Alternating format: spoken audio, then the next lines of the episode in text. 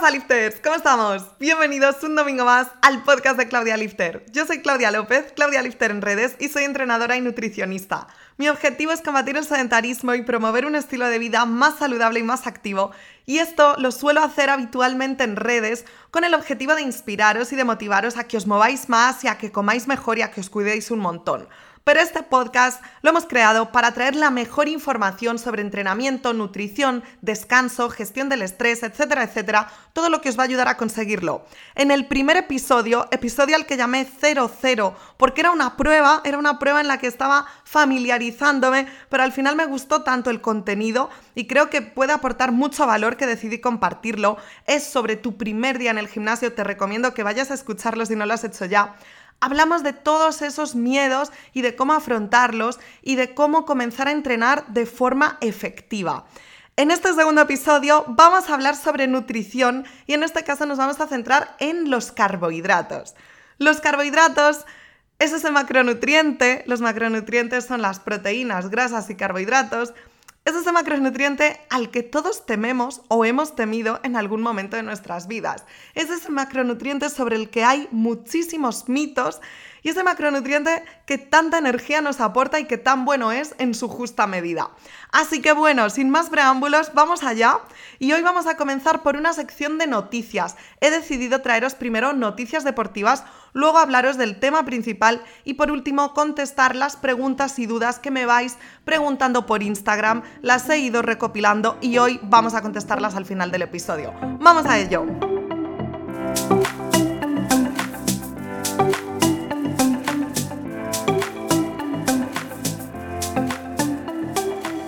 Comenzamos con esta sección de noticias deportivas. Ya me contaréis si os gusta porque a mí me encanta estar al día de la actualidad deportiva y quiero traerosla aquí al podcast. Hoy es domingo y hoy tenemos una cita porque se juega el clásico Barcelona-Real Madrid. ¿Adivináis de qué equipo soy yo? Yo soy gallega y he apoyado toda mi vida al Celta y al Barça. Llevo los últimos años viviendo en Madrid y aún no he pisado el Bernabéu, pero el Madrid está ahora segundo en la liga y el Barça que no lo ha estado haciendo muy bien, está séptimo. Esta semana la noticia ha sido la renovación de Ansu Fati, que es el jugador que más está destacando últimamente, así que vamos a ver qué tal lo hacen hoy. Quizá cuando escuches el podcast ya sabemos resultados, pero yo estoy nerviosa y con ganas de verlo. En la Fórmula 1, Fernando Alonso, que lleva creando hype con su plan muchísimo tiempo, su plan que entendemos que es volver a ser campeón del mundo de Fórmula 1, no sabemos si lo seguirá haciendo con Alpine, porque Alpine tiene a Fernando Alonso hasta 2022, pero ha dicho que para entonces su coche no será un coche ganador. Fernando quiere estar en Fórmula 1 hasta 2024 y veremos qué hace, veremos si se cambia de escudería o no. Y siguiendo con la Fórmula 1, desde que Netflix sacó el documental de Schumacher, ha habido mucha polémica o mucho rumor sobre la situación del expiloto de Fórmula 1. El hijo de Schumacher, Mick, comparte equipo en Haas con Nikita Mazepin. Y yo lo siento, pero no soy capaz de pronunciar este nombre en español, porque como diga Mazepin, me suena a mazapán y me entra el hambre. Y Nikita ha declarado que fue una de las primeras personas en enterarse en 2013 del accidente de Michael Schumacher, ya que estaba con su familia en las mismas pistas de esquí, a unos 8 kilómetros más menos. Estas son declaraciones que no se habían compartido hasta la fecha y ha sido noticia esta semana. Y siguiendo con las noticias, Pacquiao se retira del boxeo para intentar ser presidente de Filipinas, de su país. Ya veremos qué pasa. Yo no veo a este hombre de presidente, pero en su país es muy aclamado por el público, es un héroe nacional y veremos qué pasa. Y por último, Simone Biles, de nuevo, no puedo pronunciar este nombre en español, yo viví en Estados Unidos y a veces vais a ver que se me mezcla y depende qué idioma haya hablado antes de hacer este podcast, me puede salir acento mexicano, acento gallego o el English aquí, no sabemos. Pero bueno, Simone Biles ha contado en una entrevista para el Times esta semana el por qué decidió parar en los Juegos Olímpicos. En los pasados Juegos Olímpicos se retiró y decidió seguir viendo competir a sus compañeras mientras ella paraba por problemas de salud mental. Y en anteriores entrevistas ha dicho que le gustaría que un terapeuta pudiese decirle, igual que un médico te dice, esta lesión se te pasará en seis meses, pues que un terapeuta le dijese cuándo podrá superar estos problemas. Y está un poco frustrada, normal. En esta última entrevista ha dicho que no conseguía que su mente y su cuerpo trabajasen juntos y por eso decidió parar. La verdad es que esta situación a mí me entristece bastante pero me parece súper bien que cada vez se le dé más visibilidad a la salud mental porque es una parte fundamental de nuestra salud general. En este podcast principalmente nos centraremos en la parte más física, pero si consigo entrevistar a algún profesional de la salud mental, también os lo traeré. Y estas son todas las noticias deportivas de la semana. Contadme qué os ha parecido, si os gusta esta sección, porque la seguiré haciendo si tiene apoyo en cada episodio. Y ahora vamos con el tema principal, los carbohidratos. Los carbohidratos son uno de los tres macronutrientes, como os comentaba antes, junto con las proteínas y las grasas. Las proteínas y las grasas tienen otras funciones principales, pero la función de los carbohidratos es aportarnos energía de la forma más rápida y eficiente. ¿Por qué digo esto? Porque en ausencia de ellos, el organismo también podría obtener energía de proteínas o grasas, pero esto es un proceso más lento y más costoso. Por lo tanto, la primera opción siempre son los carbohidratos y sobre todo a nivel deportivo, cuando la musculatura necesita la energía de la forma más rápida, los carbohidratos son la mejor opción. Vamos a empezar por lo más básico y vamos a ir construyendo hasta hilar más fino. Los carbohidratos, ¿qué alimentos son? Pues son los cereales, son el arroz, la patata, la pasta, el pan, la fruta, cualquier azúcar, todo esto son carbohidratos. Y tenemos dos tipos principales, los de absorción más lenta y los de absorción más rápida. Generalmente los carbohidratos de absorción más lenta tienen más fibra, son complejos y entonces en el proceso de digestión tardan más en digerirse, en ir deshaciéndose hasta llegar a ser azúcares, glucosa y por lo tanto nos mantendrán saciados más tiempo y nos proporcionarán energía más sostenida a lo largo del tiempo. Sin embargo, los azúcares o las frutas que llevan fructosa, un azúcar, nos dan energía de forma más inmediata y esto puede estar muy bien en muchas opciones o puede ser una peor decisión en otras opciones. Si queremos energía rápida, tomarnos una pieza de fruta puede ser muy buena idea, o incluso un zumo o una bebida tipo Gatorade, Powerade en un ambiente deportivo, por ejemplo. Esto nos dará una energía inmediata y puede ser muy útil, pero al poco tiempo volveremos a estar faltos de energía o a tener hambre o a no estar saciados. Entonces, dependiendo siempre de la situación, podremos elegir un tipo u otro de carbohidratos. Lo primero que quiero hacer es desmentir todos estos mitos que hay asociados, porque yo os juro que la primera pregunta que me hacen mis clientes nuevos es, Claudia, ¿por qué tengo carbohidratos en la cena si lo que quiero es perder grasa? ¿No me van a engordar? Y yo me echo las manos a la cabeza, pero es que con toda la desinformación que recibimos y que hemos recibido durante toda la vida, es normal tener estas dudas.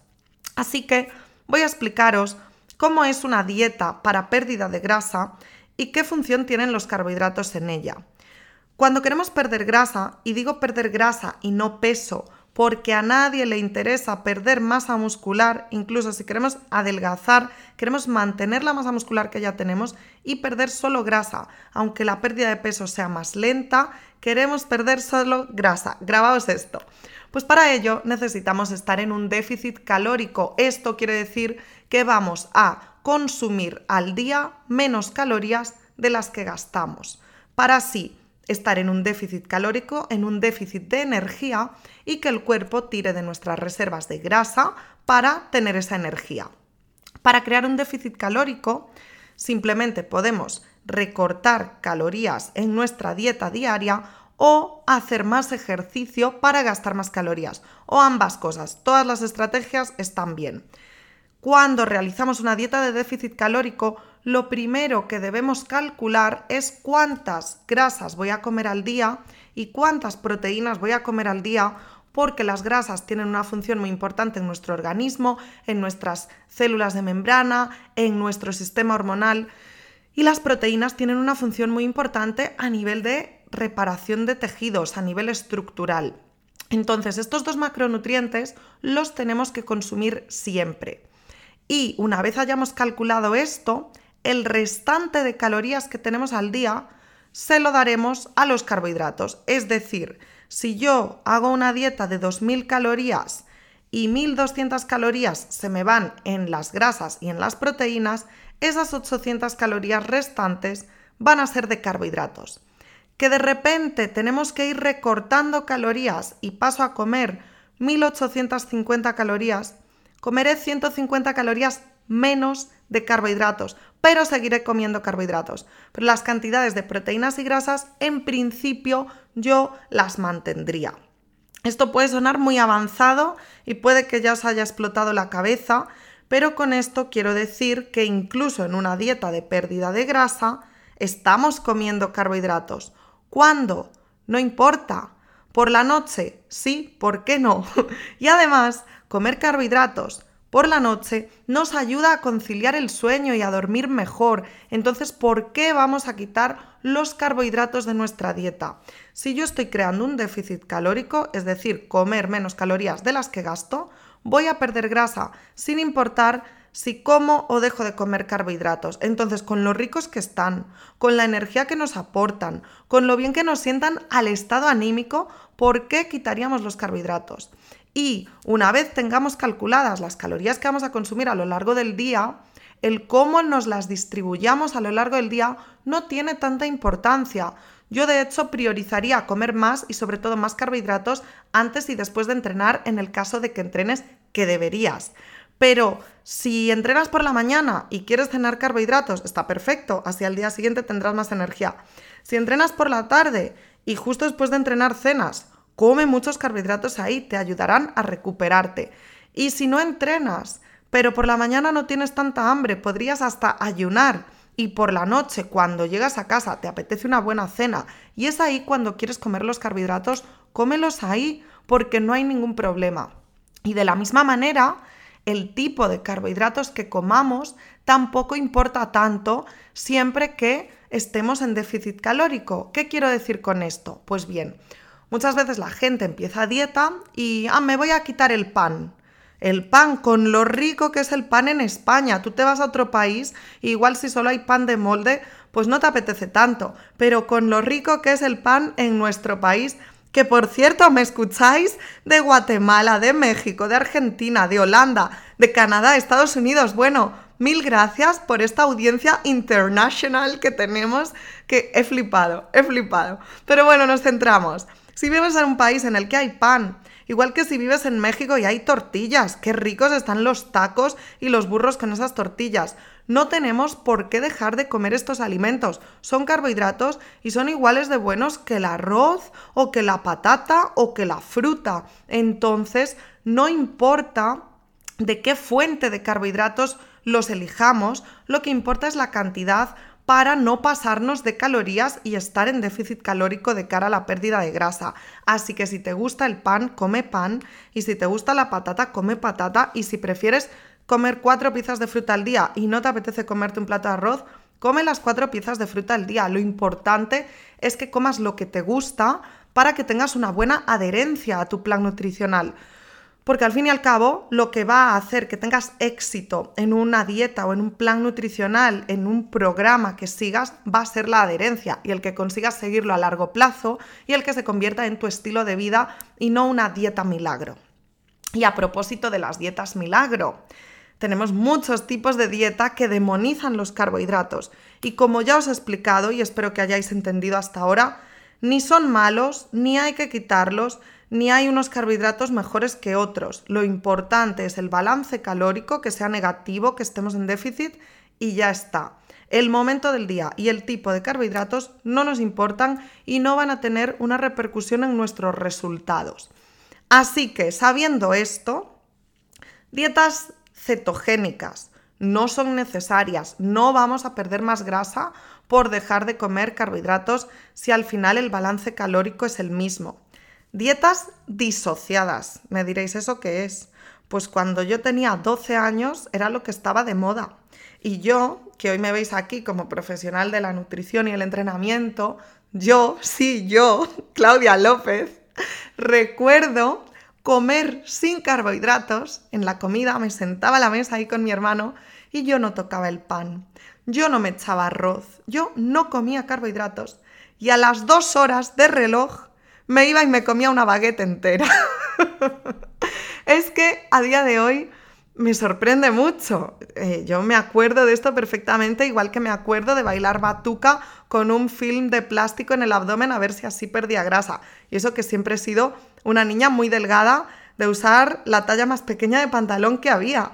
Pero aún así siempre me ha interesado mucho la nutrición y siempre he experimentado y probado todo lo que iba aprendiendo. Pues igual que hacía lo del film de plástico, a ver si quemaba más grasa abdominal y lo único que hacía era sudar, que sudar es expulsar agua y toxinas, no grasa, pues también me comía mi baguette entera, ojo entera, después de haber comido sin carbohidratos, mm, dos horas después, porque la dieta disociada o disociativa, o ya no me acuerdo ni cómo se llamaba, te decía que si tú separabas las proteínas y las grasas de los carbohidratos y los comías por separado, esos carbohidratos no contaban. Y claro que cuentan, porque nuestro organismo no diferencia de horas, porque una vez los alimentos entran en el sistema digestivo, eso está todo ahí con los jugos gástricos, con todo mezclado, luego pasa al intestino y nos da igual la hora del día que sea, que eso se absorbe igualmente. Así que fuera mitos, ni los carbohidratos engordan después de las 6 de la tarde, ni después de las 7 de la tarde, ni separándolos de las proteínas de las grasas, ni nada así. Lo que importa son las calorías que comes y las calorías que gastas. Y es importante tomar grasas y tomar proteínas porque son imprescindibles para nuestro organismo, pero también es importante tener un buen consumo de carbohidratos. Ahora bien, ¿la dieta cetogénica, sí o no? Pues como todo en este mundo, depende. La verdad es que yo no soy muy partidaria de hacer una dieta cetogénica principalmente porque trabajo con personas que entrenan y porque yo también entreno. Y en un ambiente en el que nos interesa primar el rendimiento deportivo, creo que no es lo más óptimo. Para empezar, cuando tú comienzas una dieta cetogénica, la dieta cetogénica es una dieta alta en grasas, moderada en proteínas y sin carbohidratos o con trazas de carbohidratos que pueden provenir de algún vegetal. No es la más óptima para entrenar fuerza. Y la verdad es que cuando la comenzamos, porque por supuesto la he probado, hace años ya que no la hago, pero la he probado en varias ocasiones, cuando la comenzamos, las primeras dos semanas aproximadamente, nos encontramos bastante mal. Nuestro cuerpo, acostumbrado a utilizar la glucosa como fuente de energía, principalmente en el cerebro, tiene que comenzar a usar los cuerpos cetónicos como fuente de energía. Y esto puede hacer que durante esas dos primeras semanas nos encontremos mal, nos encontremos como enfermos, con malestar, mareos, bajones. Esto en inglés se conoce como keto flu, como la gripe de la mm, dieta cetogénica o de la ketosis. Y es que los síntomas son muy parecidos. ¿Y os imagináis entrenar con gripe? Pues es algo así, o vivir y tener que ir a trabajar con gripe.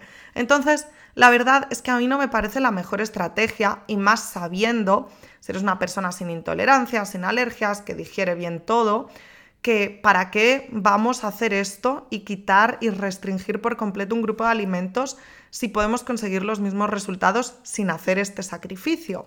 Pero en algunas ocasiones puede ser interesante si esto nos ayuda a crear adherencia.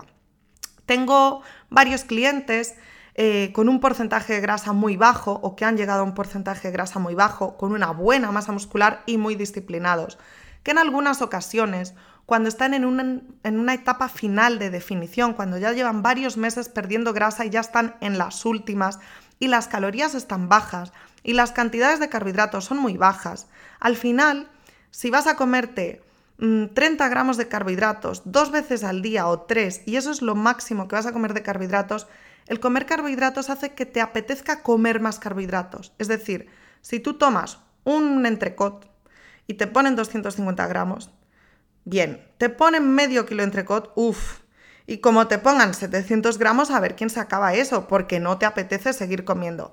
Ahora bien, te ponen unas patatas, imaginaos unas patatas fritas. Comes patatas, sigues comiendo patatas. Y como tengas un plato lleno de patatas, te lo acabas porque te apetece. Y como a los 10 minutos te pongan otro plato con patatas en la mesa, lo sigues comiendo porque te apetece, porque los carbohidratos no sacian tanto como las grasas y las proteínas y hacen que nos siga apeteciendo comer. Entonces, en una dieta muy, muy baja en carbohidratos, en la que la persona o atleta está ya sufriendo, pasando hambre, quizá el hecho de tener poquitos carbohidratos al día les descontrola un poco el hambre, el apetito, la saciedad y les dan ganas de comer más. Entonces, en estos casos, restringir por completo los carbohidratos y hacer una dieta un poquito más elevada en grasas y proteínas y quitar los carbohidratos, quizá ni siquiera es dieta cetogénica porque tienen más proteína que una dieta cetogénica pura como tal, pero puede ser una buena estrategia de adherencia a la dieta. ¿Pero esto significa que sea mejor? No, pero lo mejor al final que va a ser lo que le funciona a cada persona y si eso hace que tengas más adherencia, pues sí me parece una buena estrategia. Y lo mismo, aunque a esto es que le podemos dedicar un, episodio completo, pasa con el ayuno intermitente. Cada vez eh, está más de moda en los últimos años las preguntas que he recibido sobre el ayuno, el ayuno, el ayuno, eh, han sido muchas y el ayuno intermitente es exactamente lo mismo. Si a ti te ayuda, si tú tienes pocas calorías a lo largo del día y las divides en cinco comidas, van a ser cinco comidas de poca cantidad. Si las divides en cuatro comidas, van a ser cuatro comidas de un poquito más cantidad. ¿Qué dieta va a dar mejores resultados? Las dos los mismos, si las calorías son las mismas y tú la sigues bien esa dieta. Si lo divides en tres comidas, pues van a ser tres comidas de más cantidad. Seguro que cuando haces esa comida te mantienes saciado más tiempo.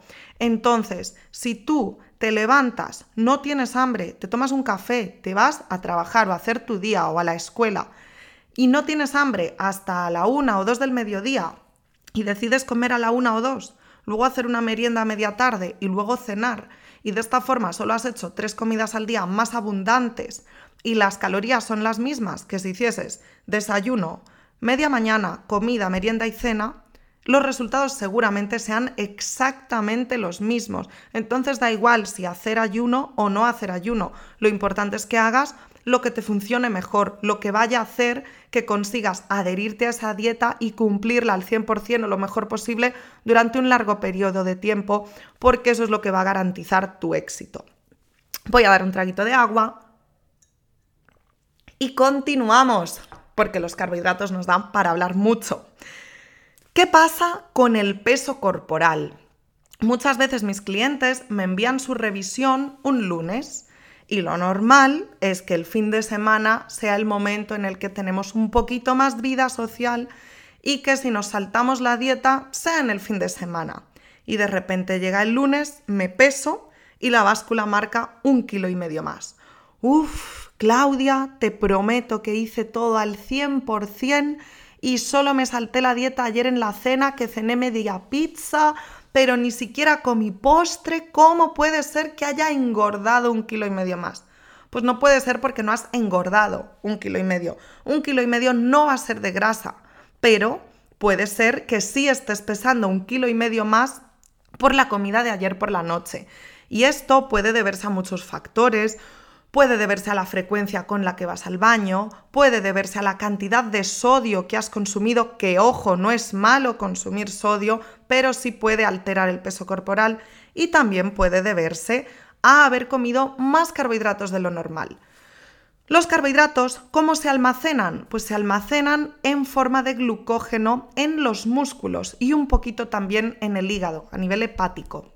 La mayoría de los carbohidratos se acumulan en los músculos junto con agua y un gramo de carbohidratos se acumula con casi 3 gramos de agua. Por lo tanto, por cada gramo de carbohidratos que comemos, acumulamos casi 4 gramos de peso corporal. Si nos comemos un plato de pasta, media pizza, un bocadillo, cualquier cosa así de carbohidratos, que no es tanto, pero quizás un poquito más de lo que comemos en nuestra dieta actual, y eso se acumula con tres veces más cantidad de agua, al final el peso corporal va a ser bastante mayor. ¿Qué va a pasar? No va a pasar nada, va a pasar que la próxima vez que vayas a entrenar, tus músculos usen ese glucógeno para tener más energía, contraerse, hacer más fuerza, tener un mayor rendimiento y ya está. Y a los dos días seguramente peses lo mismo o a los tres días y no pasa absolutamente nada, pero sí puede hacer que fluctuemos. Cuando estos depósitos de glucógeno se vacían por completo, el peso es bastante menor y podemos llegar a pesar un par de kilos menos. Y cuando estos depósitos de glucógeno se repletan, están completos, podemos pesar un par de kilos más. Depende cómo sea tu dieta actual. Si es muy baja en carbohidratos vas a notar una subida mayor, si es muy alta en carbohidratos igual casi no lo notas. Pero esto va a afectar a nuestro peso corporal y no es ni bueno ni malo, es normal. Entonces no tenemos que asociar el comer un día más carbohidratos y pesar más al día siguiente con haber engordado. De la misma manera que si comenzamos una de esas dietas cetogénicas o cualquier dieta milagrosa sin carbohidratos y en tres días perdemos dos kilos, no has adelgazado dos kilos, amigo. No te emociones porque no funciona así, pero seguramente tus depósitos de glucógeno se hayan vaciado y por lo tanto peses menos. Pero esto es de carbohidratos y de agua, son líquidos y no va a tener un impacto en tu composición corporal y menos en dos días. Espero que con esto queden muchas dudas resueltas y no temas a comer carbohidratos, pero tampoco te pases con ellos y priorices siempre las proteínas y las grasas. Por último, me gustaría hablar de la suplementación con carbohidratos, porque los carbohidratos, así como en una dieta baja en calorías, elegir carbohidratos de lenta absorción o carbohidratos complejos va a ser más interesante porque nos mantienen saciados durante más tiempo, en situaciones de rendimiento deportivo, de querer energía inmediata, los carbohidratos de rápida absorción van a ser los más interesantes. Esto varía en función del deporte. Si es un deporte de resistencia en el que el gasto calórico por hora es súper alto, nos va a interesar un aporte más elevado de carbohidratos, quizá de 90 gramos de carbohidratos por hora, por ejemplo. Si es un deporte de fuerza, un deporte en el que no hay tanto gasto calórico, pero al durar un largo periodo de tiempo, al hacer una sesión de dos horas, por ejemplo, al final hay un desgaste y ya no tenemos la misma energía que cuando hicimos una comida cuatro horas antes, pues también el aporte de carbohidratos va a ser interesante, pero en este caso quizá con 50, 60 gramos de carbohidratos por hora sea más que suficiente. Y estos carbohidratos son interesantes de rápida absorción y los podemos encontrar en diferentes formatos. Los más populares entre runners, ciclistas, triatletas, entre deportistas de resistencia suelen ser geles, porque son gelecitos que se guardan en la ropa y que abren y se beben rapidísimo y que pueden llevar guardados en cualquier sitio. Eh, un ciclista también en la botella de agua puede mezclar carbohidratos, puede llegar, llevar bebidas tipo Powerade o Gatorade o lo que yo recomiendo habitualmente es la ciclodextrina, porque cuando ya se van a utilizar los carbohidratos de rápida absorción en cantidades grandes o durante periodos prolongados de tiempo, la ciclodextrina suele sentar mejor a nivel digestivo a la mayoría de la gente y en situaciones de deportes de fuerza, de deportes eh, en los que puedes acceder a beber una botella de agua cada poco tiempo, tipo CrossFit, tipo powerlifting, tipo alterofilia, etcétera eh, la ciclodextrina es muy buena opción porque la tienes en tu botella. Puedes mezclar la cantidad de agua con la cantidad de polvo que tú quieras al mezclarlo tú y no comprar una botella de Powerade, por ejemplo, o de Gatorade. Y de esta manera, si quieres X gramos de carbohidratos por hora, tú puedes decir, bueno, yo normalmente cada hora suelo beber medio litro de agua, pues todos estos carbohidratos los mezclo solo en medio litro de agua. O yo es que cada hora bebo un litro porque bebo mucho pues entonces lo mezclo en más cantidad de agua. Y es una forma muy buena de ajustarse la suplementación a los gustos de cada uno y también a los requerimientos energéticos de cada uno. Por supuesto que a nadie se le ocurra probar con estas cosas en un día importante o en una carrera o en una competición sin haberlo probado y haber experimentado antes con ello. Súper importante, ¿vale? Y nada más, yo creo que con esto cerraríamos el tema de los carbohidratos. Si os han surgido dudas Podéis preguntarme por Instagram todo lo que queráis y lo tendré en cuenta y lo podremos responder en el próximo episodio en las preguntas del oyente o en las preguntas de los lifters. No sé cómo le vamos a llamar a esto, pero es la próxima sección que vamos a hacer ahora mismo. He ido recopilando todas las dudas que me habéis comentado durante esta semana por Instagram y las vamos a contestar aquí.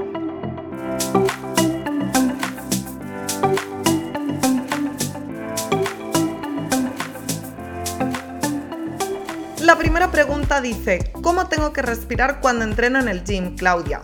Pues bien, esto va a depender un poco de si entrenas hipertrofia o si entrenas a bastantes repeticiones o si estás haciendo un entrenamiento de fuerza de poquitas repeticiones. Lo normal es el primer caso y en este caso, habitualmente, cuando estamos haciendo la fase excéntrica, estamos inhalando y cuando estamos haciendo la fase concéntrica, estamos exhalando. Os pongo ejemplos, que yo sé que esto suena un poquito complejo, pero es muy simple. La fase concéntrica la podemos asociar generalmente a la fase en la que hacemos fuerza. Es decir, una sentadilla, cuando bajas, no estás haciendo fuerza como tal. Sí lo estás haciendo, pero bueno, estás aguantando la bajada. Pero para subir es el momento en el que tienes que hacer fuerza. Entonces podríamos inhalar o coger aire mientras bajamos y exhalar o soltar el aire cuando subimos. De forma que estoy bajando y ahora subo.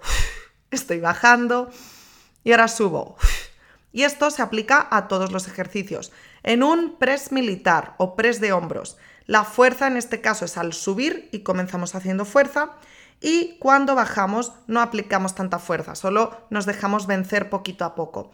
Entonces aquí, como el movimiento empieza haciendo fuerza, tenemos que coger el aire primero y ahora empezar a hacer fuerza al subir y volver a coger aire al bajar y volver a echar el aire al subir y volver a coger el aire al bajar. Y esto así en todos los ejercicios en los que podamos coordinar la respiración con el movimiento porque vamos a estar haciendo muchas repeticiones. Y el ritmo siempre debe ser un ritmo al que no hiperventilemos, no vamos a estar, sino que lo haremos con el movimiento. Ahora bien, si vamos a entrenar fuerza, mantener una buena presión intraabdominal es muy importante para mantener la columna recta o quieta en la posición en la que la llevemos. Y para esto, habitualmente, cogemos aire o inhalamos antes de comenzar el movimiento y durante el movimiento hacemos una fase de apnea. Y cuando terminamos el movimiento es cuando exhalamos o soltamos el aire, cuando ya no tenemos que soportar esa carga en la columna y podemos relajarnos. De esta forma, si fuésemos a hacer la misma sentadilla, pero con mucho peso, y quizás solo hacemos dos repeticiones, cogeríamos aire, ahora lo aguantaríamos bajando y subiendo, y una vez llegamos arriba, lo soltamos todo. Y antes de empezar la segunda repetición, volvemos a coger aire, lo aguantamos fuerte, fuerte, fuerte durante todo el movimiento y al terminar soltamos el aire. De esta forma ayudamos a proteger nuestra columna y llevamos fuerte el abdomen y la zona lumbar, como si llevásemos ahí un cinturón que no nos hace falta, que lo hacemos con nuestra fuerza abdominal y con la presión intraabdominal que tenemos gracias a llevar el aire ahí. Esto es algo un poquito más avanzado y habitualmente cuando comenzamos a entrenar no hacemos tan pocas repeticiones, sino que hacemos más. Entonces mi consejo es que habitualmente en un entrenamiento de más repeticiones inhales cuando estás resistiendo pero sin hacer mucha fuerza y exhales cuando aplicas la fuerza, que es lo que se llama fase concéntrica.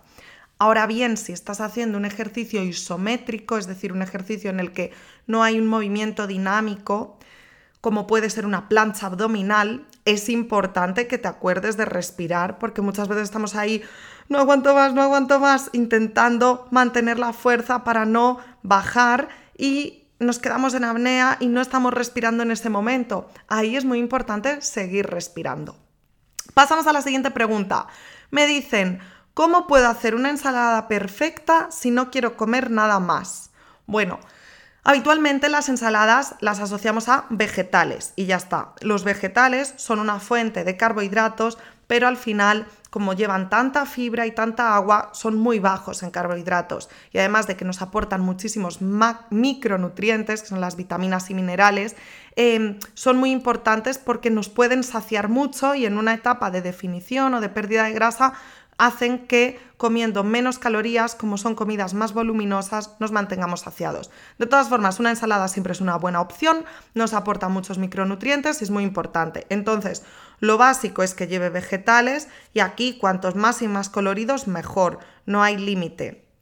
Otra cosa muy importante es aportar proteínas a la ensalada. Entonces, si seguimos una dieta omnívora, unos daditos de pollo podrían ser muy buena opción. También podemos echarle atún a la ensalada, aunque no recomiendo comer atún más de dos veces por semana aproximadamente debido a que pueden contener metales pesados y a la larga no nos interesa un gran consumo de atún.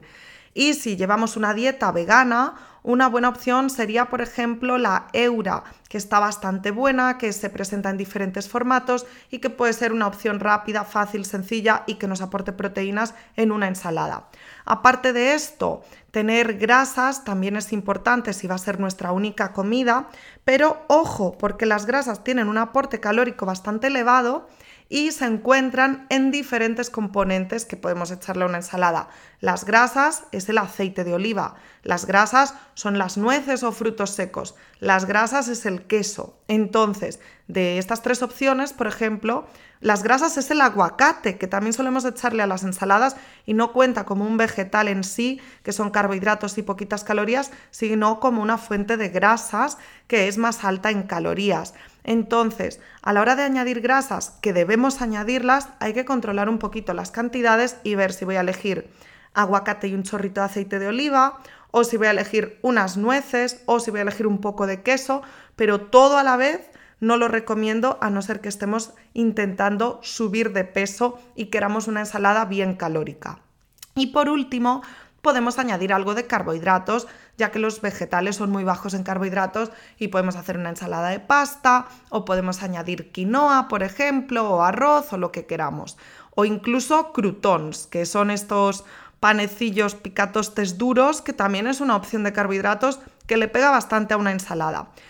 Yo tendría cuidado con las salsas, ya que pueden no ser muy saludables y si puedes alinearla con un buen aceite de oliva virgen extra, con un chorrito de un vinagre que te guste o con un aliño natural que hagas con limón o con yogur o algo así, pues muchísimo mejor que comprar salsas más procesadas y que quizá lleven azúcares o cosas menos saludables. Última pregunta del día. ¿Es el cardio necesario para perder peso? Bueno, lo primero vamos a cambiar esta frase de perder peso por perder grasa, que es lo que nos interesa, ya que no queremos perder masa muscular nunca. ¿Por qué? Porque no, porque la masa muscular es muy importante, es lo que nos soporta, lo que hace que estemos saludables, que nos podamos mover, que tengamos fuerza y que dentro de muchos años nos permita seguir moviéndonos. Así que queremos perder grasa. ¿Es el cardio necesario? No, es una herramienta más. A mí me pasa mucho con nuevos clientes que les envío su programa y consta de su plan nutricional y de su entrenamiento, principalmente de pesas o de peso corporal, si lo hacen en casa sin material y están empezando, y no tienen cardio pautado. ¿Por qué? Porque el cardio es una herramienta. Y si yo veo que ya me ponen en su cuestionario inicial que caminan 11.000 pasos al día y encima van a entrenar ahora cuatro veces por semana fuerza y encima van a empezar a comer más sano y con un déficit calórico, ¿para qué van a tener que hacer cardio si ya con todo eso van a perder grasa y van a progresar muchísimo? Ahora bien, que es una persona que solo camina 3.000 pasos diarios porque trabaja en la oficina o trabaja en su casa en el ordenador y no se mueve nada y no hace nada de ejercicio. Entonces sí le diré que se mueva más y que lo haga como le apetezca, ya sea dando un paseo o haciendo cualquier actividad cardiovascular que disfrute. ¿Que te gusta jugar al pádel? Ve a jugar al pádel. ¿Que te gusta bailar? Ve a bailar. No hace falta que sea voy a hacer cardio, me voy a poner en la elíptica, en el gimnasio ahí a sudar una hora. Tenemos que hacer actividad física que disfrutemos. Pero ¿por qué digo que es una herramienta?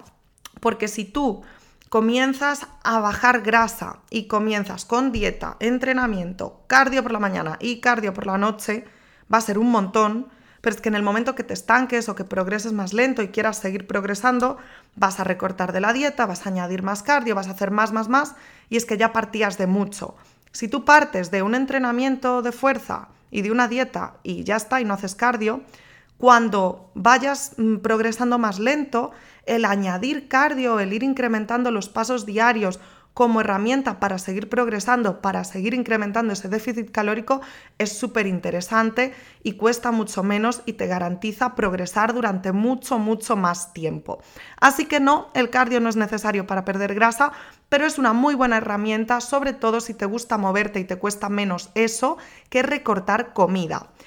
Y nada más, lifters, esto es todo por hoy. Espero que hayáis disfrutado de este primer episodio ya bien estructurado y cargadito de información. Espero que os haya servido Espero que apliquéis cosas en vuestro día a día que mejoren vuestra alimentación y sobre todo si os ha gustado, compartidlo. Seguidme en la plataforma que me estáis escuchando. Estamos en Spotify, en Apple Podcast y en Google Podcast. Y ya, si sacáis un pantallazo ahora mismo, una captura de pantalla, lo subís a vuestros stories y me etiquetáis, os estaré compartiendo por Instagram. Nos escuchamos el próximo domingo y os mando un abrazote.